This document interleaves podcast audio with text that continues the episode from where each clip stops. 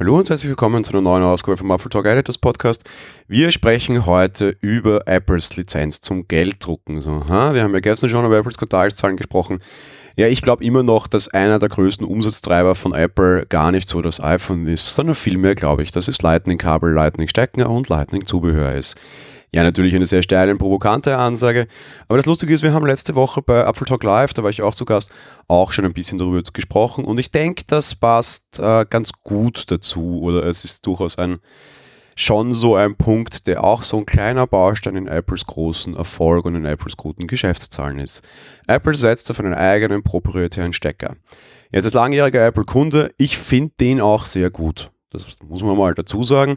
Aber Fakt ist, mittlerweile gibt es auch Stecker, die durchaus das bieten können, was so ein, so ein Lightning-Kabel irgendwie bieten kann. Zum Beispiel USB-C. Jetzt gibt es ja auf der anderen Seite schon sehr, sehr lange in, seitens der Politik die bestreben, dass man einheitliche Ladekabel und einheitliche Netzteile verwenden muss. Beziehungsweise generell immer heißt so, naja, einheitliche Ladelösungen, was auch immer das heißt. Beziehungsweise generell als das Anfang, um das dritte Mal jetzt nachzudoppeln, 2014 circa ging das los hieß es, man braucht einheitliche Handy-Ladegeräte, was auch immer das heißt.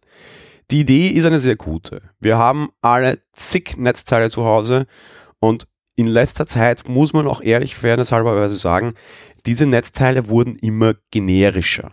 Das heißt, man kann durchaus mal mit Netzteil A seine Gadgets B und C auch laden und teilweise sogar ja mit dem Kabel von Netzteil A seine Gadgets von Netzteil B und C.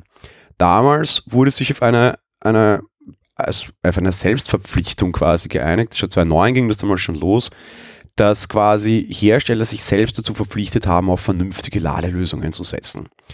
Apple kam damals auch ein bisschen ins, ins Sperrfeuer, aber auf der einen Seite bei einer Sache waren sie eh schon immer relativ weit.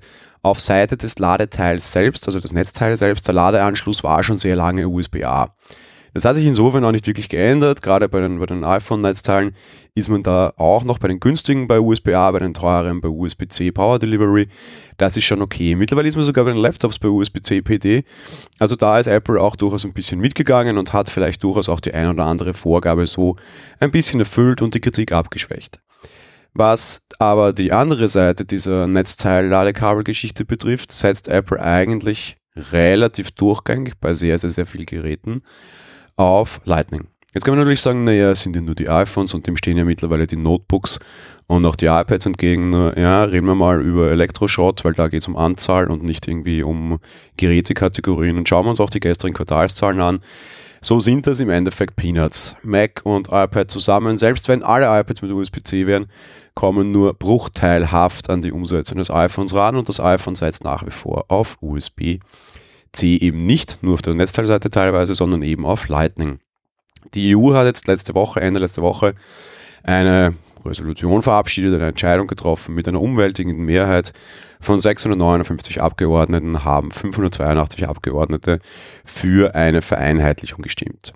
Da stehen mittlerweile drei Stecker zur Auswahl, durchaus interessant, nämlich USB-C, Micro-USB und tada, Lightning, weil es natürlich in dem Ding an sich eine sehr, sehr, sehr große, auch einen sehr, sehr, sehr großen Anteil darstellt. Realistisch betrachtet hat jetzt die EU-Kommission äh, zugestimmt, dass 2020, im Mitte 2020 jetzt ein entsprechendes Gesetz verabschiedet werden soll, das Apple wahrscheinlich ziemlich stark an den Kragen gehen wird. Apple wird ziemlich sicher das kürzere Streichholzchen in dieser Nummer ziehen und es wird sich am Ende auf USB-C geeinigt werden. Jetzt sind wir mal realistisch und keine Apple-Fans hier. Es ist auch die schlaueste Entscheidung. USB-C zugegeben aufgrund der Menge an Dingen, die es unterstützt, ist durchaus komplex. Das richtige USB-C-Kabel finden dauert länger als das richtige Lightning-Kabel finden im Schnitt. Es kann auch sehr, sehr, sehr lange dauern mitunter. Aber es ist der Anschluss, die Schnittstelle und vor allem auch das Ding, wo einfach die meisten Dinge möglich sind. Ich kann nachher tatsächlich mit meinem Laptop-Netzteil, meinetwegen das vom 16 ähm, Zoll MacBook Pro, was wirklich wahnsinnig viel Leistung hat, irgendwie mein iPad laden und das noch dazu schnell. Also mein iPhone laden, mein iPad kann ich jetzt schon laden, ja. Das wäre schon sehr wünschenswert und das wäre schon sehr praktisch. Ob es dann tatsächlich so kommt, werden wir sehen. Apple macht schon relativ lange ähm, Stimmung dagegen und schon relativ lange Meinung dagegen. Wir werden uns ansehen müssen, ob Apple hier lobbyieren kann. Ich glaube es mal fast nicht. Bei einer derartig großen Mehrheit. Tja, wir haben wie gesagt am, am Freitag bei Apple Live darüber gesprochen, ob das Ende von Lightning kommt. Ich sagte, ich, Apple wird alles dagegen tun, weil es die Lizenz zum Gelddrucken ist. Das wird auch genauso kommen, glaube ich. Aber vielleicht haben wir alle Glück, mir wäre es ja auch lieber und wir werden tatsächlich dieses Jahr das Ende von Lightning sehen, zumindest in Europa, weil Apple hier eben tatsächlich, äh, ja, Gesetzgeber technisch endlich, muss man auch sagen, einen Riegel vorgeschoben bekommt. Ganz unrecht wäre es mir auf jeden Fall nicht. Das war's mit der heutigen Folge. Wir hören uns dann morgen wieder. Bis dahin, ciao.